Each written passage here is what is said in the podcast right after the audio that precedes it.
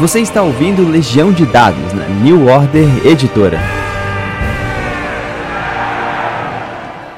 Mestre, levitar pedras é uma coisa, isso é totalmente diferente. Não! Não diferente é, só diferente em sua mente. Você desaprender o que aprendeu precisa. Está certo, eu vou tentar. Não. Tente não. Faça. Ou não faça. Tentativa não há. Saudações, narradores e jogadores. Meu nome é Pedro Borges e essa é Legião de Dados, seu intervalo da vida real para falar sobre RPG. Vamos continuar a nossa campanha, o nosso grupo de estudo sobre os muitos universos, né? O que começou na nossa viagem pelos continentes de Golarion. Agora nós vamos buscar as estrelas. Vamos chegar ao universo do Starfinder, né? Starfinder, para quem não sabe, é o, o, a versão futurística do Pathfinder. Foi escrita, eu acho que anunciado em 2016, saiu na Gen Con agosto de 2017. Está completando aí quatro aninhos, né? Foi lançado já faz um pouquinho, um tempinho já aqui no Brasil, pela New Order Editora. A gente, né, para esse episódio, vai fazer realmente uma introdução ao Starfinder, pelo menos nos conceitos de cenário e de ambientação. E para me ajudar nesse sentido, o meu melhor procurador das estrelas, Calvin Semião, está aqui para ajudar a gente a entender um pouco mais sobre esse universo. Tudo certinho, Calvin? Tudo certinho, sempre um, um prazer estar aqui com, com vocês. Poxa, coisa boa. Como é que é a sua história pessoal com Starfinder? Então, Starfinder, é, eu já, já era viciado na Paizo mesmo, já, já tava assinando tudo. Então, é, quando, lançou, quando, quando começaram a anunciar, eu já tava. Eles não, não fizeram playtest, Starfinder, igual eles normalmente fazem com Pathfinder, mas isso tem um motivo. Ele já usa a mecânica básica do, do Pathfinder, muda, muda algumas coisas, algumas coisas foram mudadas mas não foi nada muito muito selvagem não. Então ele já era meio que para cima que um pouco 1.5 do Pathfinder, e se o Pathfinder já era o 1.75, nós temos aí então 2.25, é isso a conta? Aí você entra em matemática, Exato. Mas antes de ter uma, uma introdução, eu lembro que houve um suplemento chamado Distant Worlds. Sim, ele foi. O Pathfinder, né? Ele foi a, a base disso do, do Starfinder. O laboratório, né? É, ele. Alguns dos. Das pessoas que trabalham na Paizo têm gostos mais variados, além de só fantasia medieval. Então, um deles gostava muito de, de fantasia, de, de fantasia científica, de ficção científica, dessas coisas mais futuristas. Tanto que no próprio cenário básico da, da do Pathfinder, em Golarion, tem uma região, a Numéria, que caiu uma nave espacial e aí tem coisas tecnológicas. Isso no, no, cenário de fantasia medieval já tem. Então, assim, desde o princípio do Pathfinder, por ter essa coisa meio pulp, já, já flertava com essa fantasia mais estelar, mais futurista esses space opera. As próprias raízes do, né, do, do RPG de fantasia medieval na época lá dos anos 70 ela era meio que doidona, né? Como os próprios livros da época, o material da época.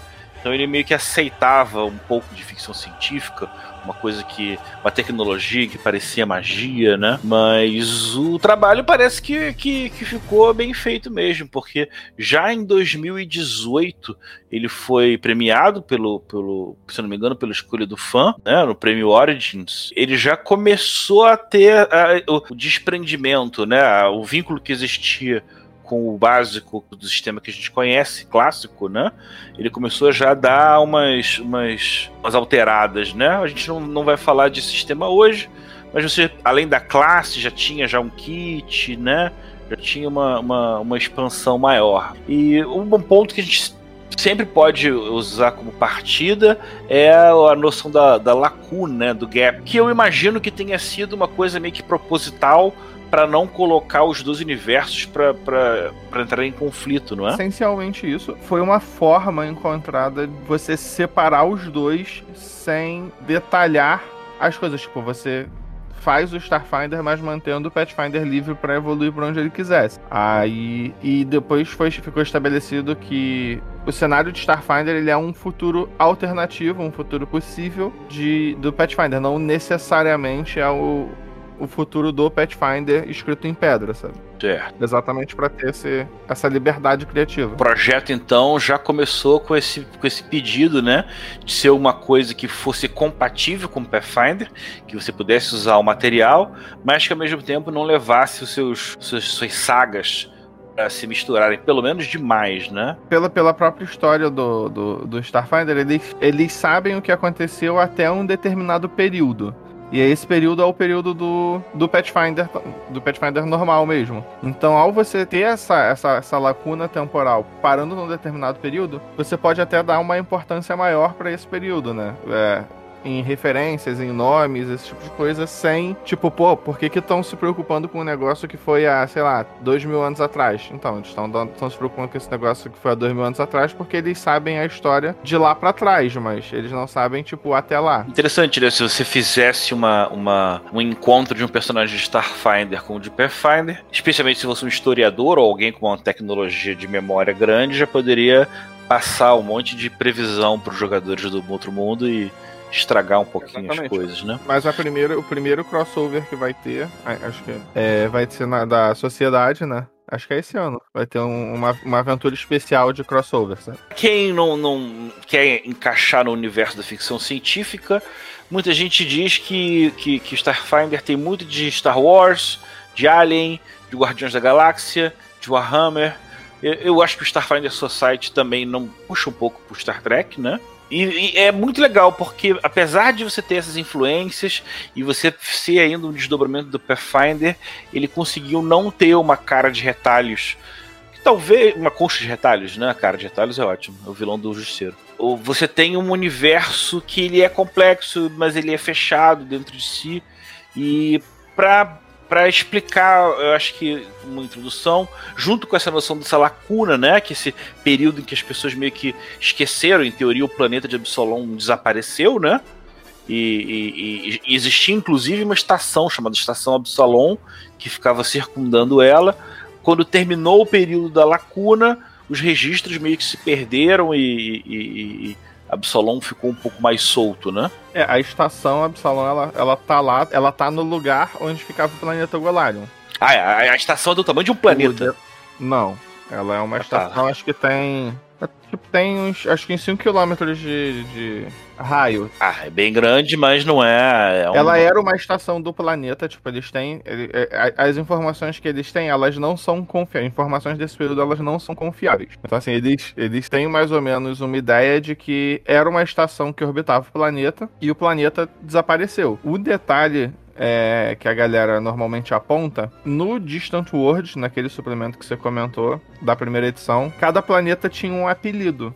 E na, na, no Starfinder isso se mantém, cada planeta tem o seu apelido. Aham. Uhum. Tipo, igual a gente chama Marte de planeta vermelho. É, cada planeta tem o seu apelido. E Golarion, o apelido dele era Jaula.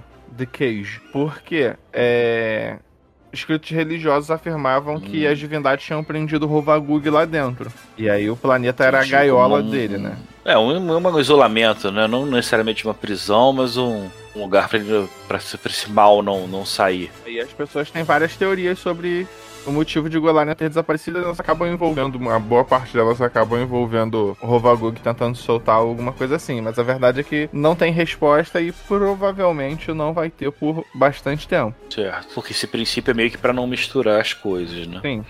A, a, a, estação Absalom, ela é subordinada a algum tipo de organização não, maior? Ela não é subordinada, mas ela é a sede do governo local. Pensa numa, pensa numa ONU, sabe? Só que que funciona. certo. Que no caso seria o pacto, né? Isso, seria o pacto. Ah, o que, que é o pacto? Então, o pacto, ca cada, cada planeta tem, tem seu próprio sistema de governo, suas próprias subdivisões. Então, assim, tem planetas que têm países, tem planetas que são governos mais unificados, esse tipo de coisa. Cada um tem, tem sua peculiaridade, inclusive, cada um dá para ser usado como cenário para um tipo de ficção científica diferente. Pensado já desde o começo, para você tentar poder fazer especificar da maneira que você achar melhor. Isso, tipo, você quer jogar um cyberpunk? Aí você vai pra Versus. Você quer jogar um cyberpunk mais pegado no punk e menos no cyber? Aí você vai pra Planeta dos Drow, pra Apostai. Por aí vai. Quer um negócio mais tipo Cthulhu? Aí tem um planeta que é essencialmente um ovo de grande antigo. Por aí vai. Certo. Então. Aí E, mas a, a, noção do pacto em si tem um passado, uma coisa que explique maior, uma figura. Eles eram separados e por serem separados, quando Triune enviou o sinal, né, que dava a viagem mais rápida que a luz para as pessoas, usando a deriva, eles começaram, pouco depois, né, eles começaram a ser invadidos pelo pelo Vescarium, um império expansionista chamado Vescarium, inclusive Vesca é uma das raças padrões do cenário, né, uma das raças mais comuns. Então eles se uniram para conseguir enfrentar essa ameaça comum, essa ameaça a todos os planetas, porque individualmente eles seriam seriam invadidos e conquistados. Então eles preferiram formar esse pacto para conseguir fazer frente, para agir como se fossem um e assim ter mais, mais poder militar, mais, mais poder político para conseguir fazer frente à ameaça. E aí, tipo, tem, tem os planetas membros, né? Aí cada. É, tem, tem os planetas membros, tem sedes, tem protetorados, aí tem, tem toda uma questão política um pouco mais complexa, conforme as raças, esse tipo de coisa. Tipo, quero fazer uma campanha mais política. Dá também. E aí a sede desse, desse local, que é tipo um parlamento, os planetas têm seus representantes, esse tipo de coisa, há, há votações, fica no na estação Epsilon não por ela ser o planeta principal, até porque ela não é um planeta, mas porque por causa do sinal do, do Triune, por algum motivo a estação Epsilon, né, a, o motor da estação Epsilon, age com um farol de deriva muito poderoso, então é muito rápido viajar para lá, o que torna ela um certo. Isso é um benefício e um malefício, né? É muito rápido para você viajar para lá para seus inimigos também. Nesses universos sempre teve o acesso às raças do legado, né? Que no caso são as raças clássicas que a gente conhece de fantasia medieval e as. Ah, eu acho também para ajudar as pessoas começarem a, a, a, a, se ambientar no sentido das raças, né?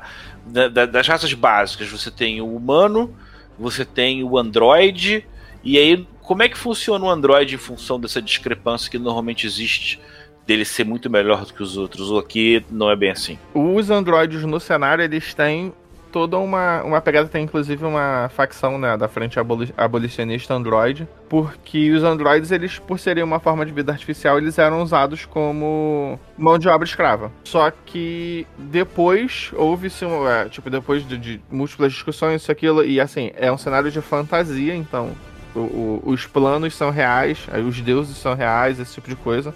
É, era muito fácil de provar que os androides possuíam almas. Então, assim, se eles possuíam almas, não era justo que eles fossem escravizados. Então, o, os planetas do pacto assinaram tratados para evitar esse tipo de coisa. Aí, claro, né? Sempre tem aquela empresa que prefere fazer longe do. Faz um planeta fora dos pactos, que aí, do, do, do pacto, que dá para manter esse tipo de coisa. Aí tem a frente abolicionista Android. Em alguns lugares eles ainda sofrem um certo tipo de estigma por causa disso, em outros eles são membros perfeitamente integrados da, da sociedade. Então fica, fica nessa. Tanto que, tipo, eles têm é, vários dos malefícios, né, de, de você ser uma pessoa viva. Ele, eles são meio máquinas, meio humanos. Humanos, assim, no sentido biológico. Então, eles sofrem vários dos problemas que as pessoas normais, né, as outras raças, sofrem. As raças, é, elas são muito bem equilibradas no, no sistema exatamente para evitar coisas como forma de vida superior ou algo do gênero. Inclusive, quando tem algo assim, a, a versão jogável dela é mais fraca, exatamente para manter esse, esse equilíbrio de jogo. Mas por eles, os androides especificamente por serem construídos, eles têm alguns benefícios em jogo. Eles são mais resistentes a, a doença, efeito mental, sono, veneno, coisas assim, tipo. Que os construtos normalmente são imunes, eles são só mais resistentes.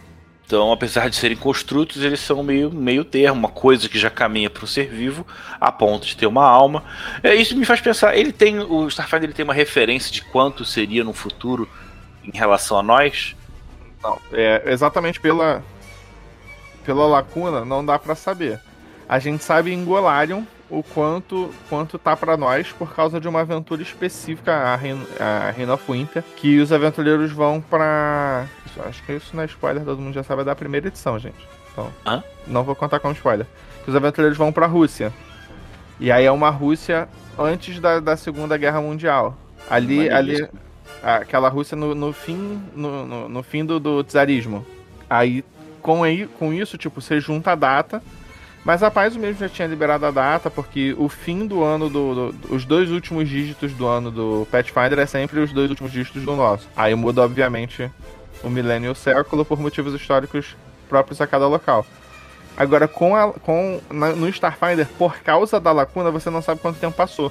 E não Aí dá não pra dá. fazer uma, uma comparação. E é uma coisa profunda, né? Porque ele entra no, no, sentido existencial, a ponto de até os deuses não lembrarem. É isso mesmo, nesse nível. Os deuses não fornecem informações, as pessoas supõem que eles não lembram, mas eles só não falam sobre o assunto.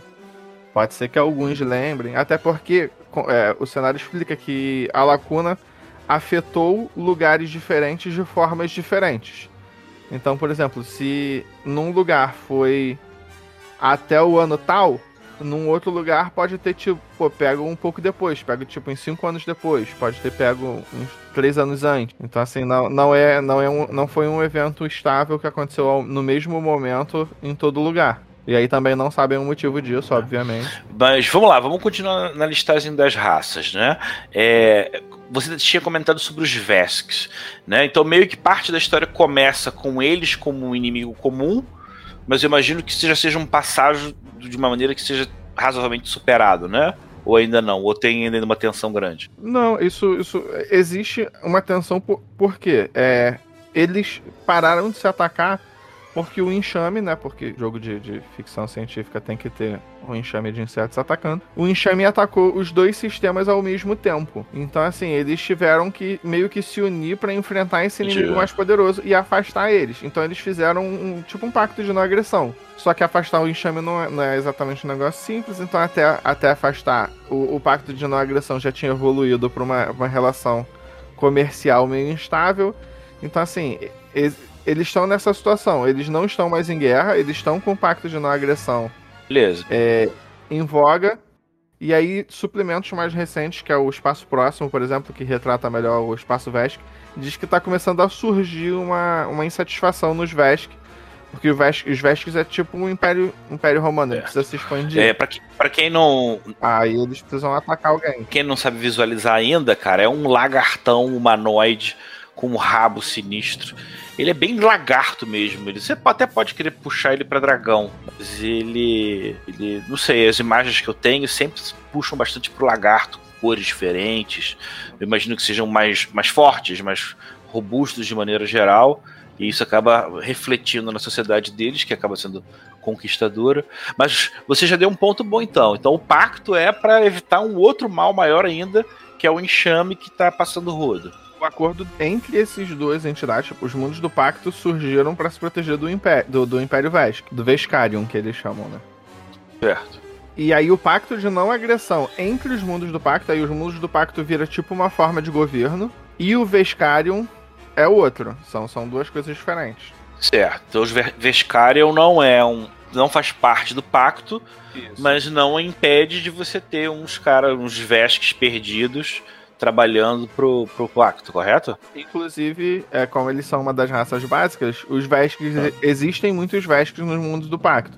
Aí, de novo, entra, depende do local. Em alguns locais eles são vistos com um pouco de desconfiança, porque, pô, eles eram inimigo, mas isso já, já, tem, uns, já tem um tempo na história. Mas sempre fica aquele negócio de, pô, será que esse cara é um espião, alguma coisa assim. E aí, dependendo do lugar, eles não são assim tão bem recebidos legal, mas já dá uma noção de que não é aquela bagunça que estão várias raças e todas elas estão iguais.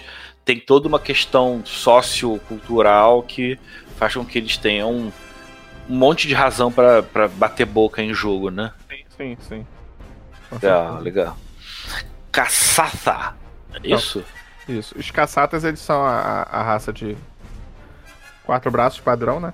Psiônico. Então, não. Não? Eles não são, eles não são psionicos não. Assim, todas as raças elas possuem o potencial latente pro psionismo, mas os caçata não são a raça psionica. A raça psionica são os Lashunta e os Shiren. Beleza, mas a gente vai chegar lá. Vamos nos caçata ainda então. Os caçata, eles eles são de um planeta desértico. É, o planeta, o planeta dele estava condenado. O Sol ia entrar em nova, um negócio assim. Só que o negócio do Sol entrar em nova é que você não sabe quando que ele vai entrar em nova, né? Ele, do nada ele vai dar uma explodida e, e levar quem tá perto. Aí eles fizeram, consumiram os recursos do planeta deles para construir uma nave, uma nave colônia, pra mandar pra um local que era tipo um mundo, pro- um mundo prometido. Um mundo parecido com o deles, né? Meio desértico, mas onde eles pudessem prosperar novamente. E eles fizeram a Idari, que é é uma mega nave colônia. Quando a Idari chegou nos mundos do Pacto, ela chegou em Acton, que é um dos planetas do, do mundo do Pacto, porque Acton era o, o, o seu mundo prometido. Só que eles viram que já estava ocupado, já tinha gente morando lá. Eles escolheram não entrar em guerra com, com o planeta e eles só mudaram a nave dele de lugar e botaram é, em órbita a- no Sol também. E aí a nave é considerado um mundo, um dos mundos do Pacto, sabe? Certo.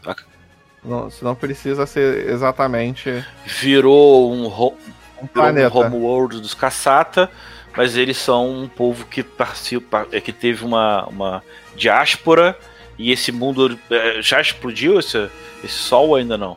Não, ironicamente ainda não, só que eles fizeram uma viagem de gerações até chegar aqui, porque eles não tinham viagem mais rápida que a luz. Agora que eles têm viagem mais rápida que a luz, é, dá pra você ir em Cassat, né? Pra...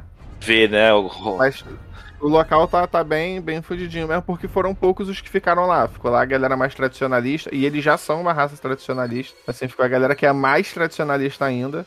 Não, e fora a parada surreal, né? Essa visita pode a qualquer momento ser sua viagem derradeira, né? Assim, não é um local. Aquele o sistema Cassat não é um local muito, muito visitado. Não tem nada, nada de importante acontecendo lá, porque o que tinha de importante já aconteceu e eles foram embora. Certo, maneiro, maneiro. Lachunta.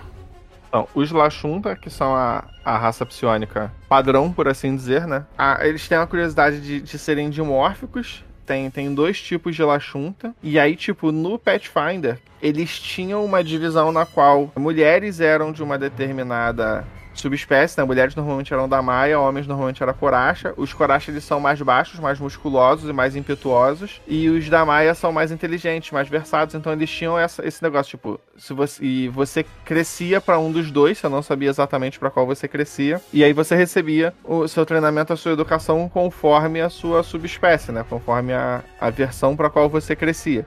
E não necessariamente você, tipo, se seus pais eram dois da Maia, não significa que você fosse ser da Maia também. Você podia surgir Coracha. E eles são do planeta dos elfos e viviam em guerra com os Formian, que é aqueles insetinhos clássicos de, do D&D mesmo. Aí eles estão no segundo planeta, aquele loca- local mais quente, né?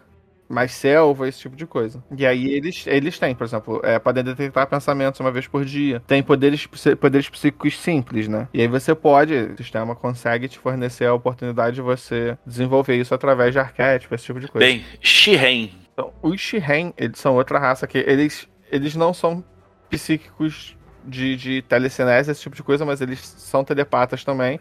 Principalmente porque eles já foram parte do enxame. Hum, interessante. Assim, é, o enxame ele tem aquele negócio né, de mente, mente, mente coletiva, aquela mente de colmeia, isso, aquilo, pá. E os Shiren não se sabem exatamente o porquê eles saíram da mente coletiva do enxame e aí fugiram. Porque o enxame não ia aceitar, ele não aceita a individualidade. Eu já tô viajando, já tô viajando aqui que algum tipo de rainha mãe, alguma coisa assim, se desprendeu da, do- da mentalidade né, de, de colmeia, meio que fugiu, brigou o povo, meu, a galera dela a seguir junto, né? Isso. Tem, tem uma, uma trilha de aventura, né? Que é a Ataque do Enxame. Que dá uma, uma, uma visitada aí, mas eu não, não sei direito que eu ainda tô jogando, então eu nem. E sabe o nem que tá li. por trás. É. É, não sei o que tá por É. trás. Eles, como a maior parte de todos praticamente os personagens que a gente falou aqui agora, eles são antropomórficos. Alguns podem ter quatro braços, mas sempre tem duas pernas, e né? No caso do, do, do, do Shiren, eles têm meio que aquele joelho que, que, que. Segundo joelho, que seria um calcanhar, né? E uma cara bem, bem insectoide mesmo. Mas usam roupa, mexem com equipamento. Acaba sendo, de maneira geral, um antropomórfico default. Eles, inclusive, por terem essa origem do, do enxame, eles têm uma característica bem deles, que é apreciar a liberdade de fazer escolhas. Então, assim, eles sentem prazer físico ao fazer escolhas. Isso pode ser, tipo, escolhas simples como, pô, eu vou comer sucrilhos em vez de achocolatado. Então, assim, ele sente prazer em fazer escolhas. É, não, e, e brincar com essa discussão filosófica do livre-arbítrio Sim. Pra gerar muita, muita trama legal. Até agora, só personagens sinistros, né? Homens, insetos, homens lagartos, alienígenas de quatro braços. Como todo mundo, ele tinha que ter uma coisa diferente, esquisitona, né? E aqui são os Izok, né? É, os Izok, eles já existiam no, no Pathfinder mesmo. A gente, é, são os Hatfolk. Ou os Nezumi no, na parte oriental, são um povo rato. É o povo rato que já tem no, no guia avançado do jogador, no Pathfinder. Então ele tem uma origem Golarion, uma coisa mais de fantasia mesmo. Não necessariamente. É, os Isok, eles. Onde tem rato, acaba, acaba surgindo os Isok. Mas sim, os Isok, eles são mais de. Acton, do planeta vermelho. É, eles sabiam que existia em Golarion e tinha uma conexão, tinha é, acho que o nome era Gateway to Heaven, Portal pro Paraíso, Portal pro Céu, um negócio assim. Em, em Golarion mesmo. Aí havia um certo intercâmbio, até porque, por exemplo, os elfos são de, de Castrovel, então, assim, os elfos também são de outro planeta. Sempre teve esse, negócio tipo, de outros planetas. E aí os Usok são desses. Os Usok, ninguém sabe exatamente onde eles surgiram, só sabem que, tipo, que eles estão por aí. O termo Isok mesmo, né, ele é de Acton. Então, supõe-se que eles sejam de lá. Mas tem muita população de, de povo rato em muitos mundos e muito antes de, de, tipo, ter voo espacial, sabe? Aí ninguém sabe se eles, tipo, têm um ancestral, um antepassado em comum ou alguma coisa, mas conforme eles foram tendo contato uns com os outros, eles se reconhecem como Isoques, eles são... passam a se tratar como parentes, tipo, ah, mesma raça, vamos lá. Eles não têm esse negócio, tipo, ah, se eu nasci em tal lugar, eu sou diferente de e você. Como é que funciona a escolha dessas dessa. Você já comentou, né? apesar da gente dar essa listagem das raças, as escolhas dos jogadores vão estar muito mais atreladas ao planeta e aos desdobramentos daquele lugar que vai ser então, jogado, né? Você, além da, da, em termos de regras, né? O, você escolhe, além da sua, da sua raça, da sua ancestralidade, você escolhe a sua classe e um tema. Assim, todo personagem tem um tema. Inclusive, não ter tema é um tema. De forma que você ganha algumas coisas. Então, por exemplo, pô, você, não importa se eu sou um soldado, mas eu sou um ace-pilot. Então eu vou saber pilotar muito bem. Ah, eu sou um, um solariano mas eu sou um ah, ladrão também. Então aí eu pego criminal, um negócio assim. E aí isso, isso vai montando seu personagem de forma que mesmo se você tiver uma penalidade, você consegue fazer outra, você consegue ser um membro efetivo daquela classe. E aí você consegue adaptar praticamente qualquer ancestralidade, qualquer classe para qualquer estilo de jogo. E o que mais tem é estilo de jogo, porque como é um, um é, meio, é uma fantasia científica e aí se, se for lá na parte de inspirações, você vai ver que, pô, vai de vai de Star Wars, Star Trek, StarCraft. Tem, tem uma pegada muito grande aí no StarCraft, principalmente essa parte de enxame também. Vai pegando, pô, Duna, vai pegando é, Asimov, vai pegando várias. Todas essas. Bebe um pouquinho de, de cada, cada uma dessas fontes. É um negócio bem, é, bem variado. Você tinha comentado, então, que quando você vai jogar, você vai. Primeiro vai estabelecer junto com um grupo de jogo a cara, o estilão de, de ficção científica que vai ser jogado. E aí, a partir aí do que o grupo meio que levantar, já vai existir um, um mundo, um planeta, alguma coisa uh, é, para compor essa, essa ideia, correto? Sim, tu, tu pode. O, o, jogo ele assume que os jogadores, caso seja necessário, terão acesso a uma nave. E cada, cada local, cada planeta, ele tem ele tem uma cara, ele tem uma personalidade. Ele, ele tem seus prós, seus contras, por aí vai. Então, assim, você tem como jogar muitas coisas no, no sistema, muitas, muitos estilos de fantasia, de fantasia científica diferente. Você pode pô, pegar um negócio mais space opera, você pode pegar um negócio meio cyberpunk, você pode não ter viagem estelar. Você pode, tipo, ah, vai ser no planeta X e a história vai se desenrolar toda lá, sem, sem ter viagem viagem espacial, sem ter combate de nave, sem ter essas coisas. Ou você pode fazer um jogo, tipo, que vocês. A sua sede, uma parada mais Star Trek, que, tipo, a sede do, do jogo meio que é a nave, a galera tá sempre viajando, sempre se envolvendo em várias outras coisas. E você tem, tem muita liberdade para desenvolver isso. O livro básico ele tem uma linha do tempo, né? Então, tipo, Ó, foi em 36 depois da lacuna as primeiras hostilidades do entre o sistema Golarion e Vescarion. Aí, ó, em 41, de 36 para 41, aí o Pacto de Absalom é assinado. Aí depois, tipo, fala da raça Shiren, fala quando os androides recebem cidadania plena. Ó, só recebem cidadania plena em 154 depois da lacuna. Então toda essa evolução que a gente está conversando aqui, ela, cada uma delas segue uma linha do tempo e mostra que o mundo tá nunca tá parado e você está sempre chegando a novos desdobramentos, Sim, sim. né? Aí vê, tu, tu comentou o ano que foi lançado o Starfinder, não é?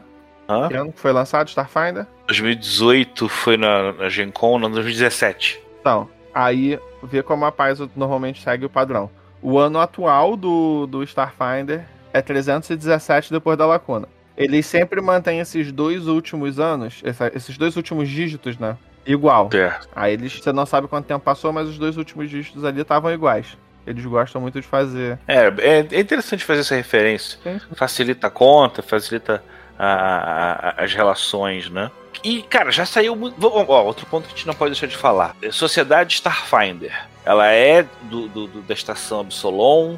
Como é que funciona essa pegada? Ela é uma organização. E aí, por ser uma organização, ela tem sede em vários locais. O, o quartel-general fica na estação Epsilon mesmo.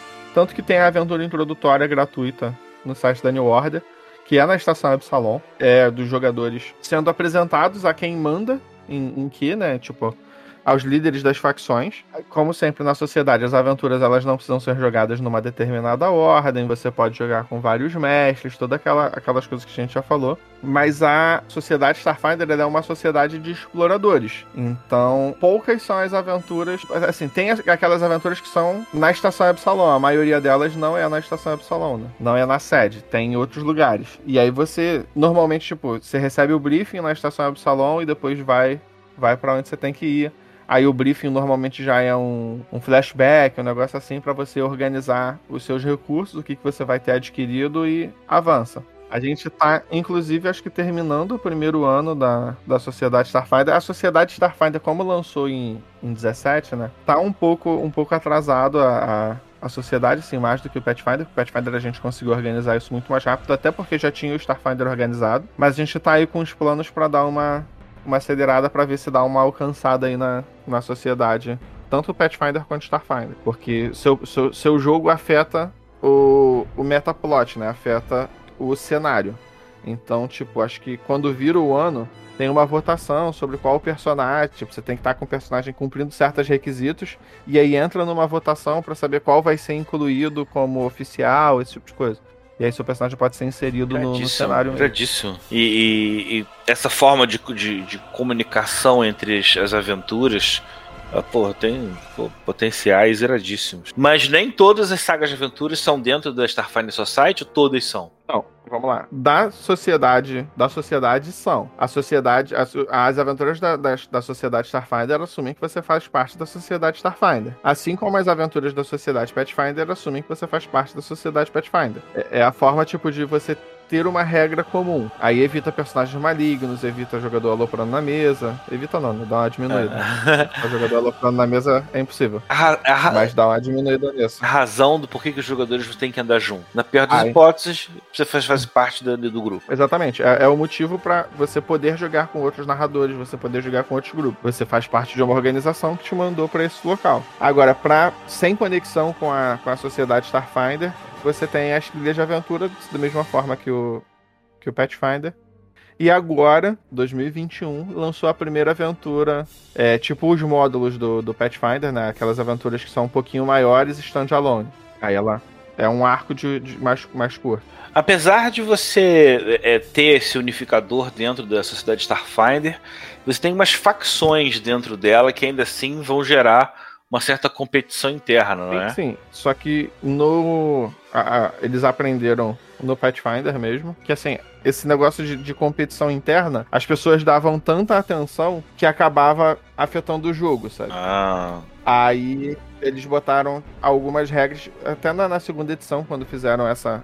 No, no final da primeira eles já tinham colocado uma regra dessa. É que, tipo, embora as facções elas tenham uma certa rivalidade entre si, o objetivo maior continua sendo avançar os objetivos da sociedade como um todo, sabe? Da, da sociedade Pathfinder e Starfinder. Para evitar PVP. é isso que eu ia falar. Como todo jogo de RPG começa descambando a porrada entre os jogadores e Exatamente. esquece que tem uma aventura ali pra ser jogada, né? Exatamente. Então, assim, existem facções. E aí, conforme você faz aventuras, você pode ganhar é, reputação. Você ganha, né? Reputação por fazer as aventuras, e aí você pode ganhar mais reputação em algumas facções, conforme a aventura que você for fazer. Tipo, se essa aventura é mais interessante pra facção X, você pô, ganha, ganha reputação com eles, esse tipo de coisa. E aí a reputação é, é, um benefício que você pode usar em jogo também. Permite pô, pegar alguns bônus, pegar alguns, algumas paradas que você normalmente não teria como pegar, esse tipo de coisa. Interessante você poder desbloquear algumas coisas, né? Descobrir alguns. fazer algum contato dentro Sim. daquele grupo. Ou seja, tudo que for para melhorar o relacionamento, essa, a ideia da facção ainda tem, ainda tem seu valor, né? Tem até uns negócios, tipo, que você pode desbloquear pro seu próximo personagem. Tipo, pô, desbloqueei aqui, fiz essa aventura, desbloqueei a ancestralidade Y.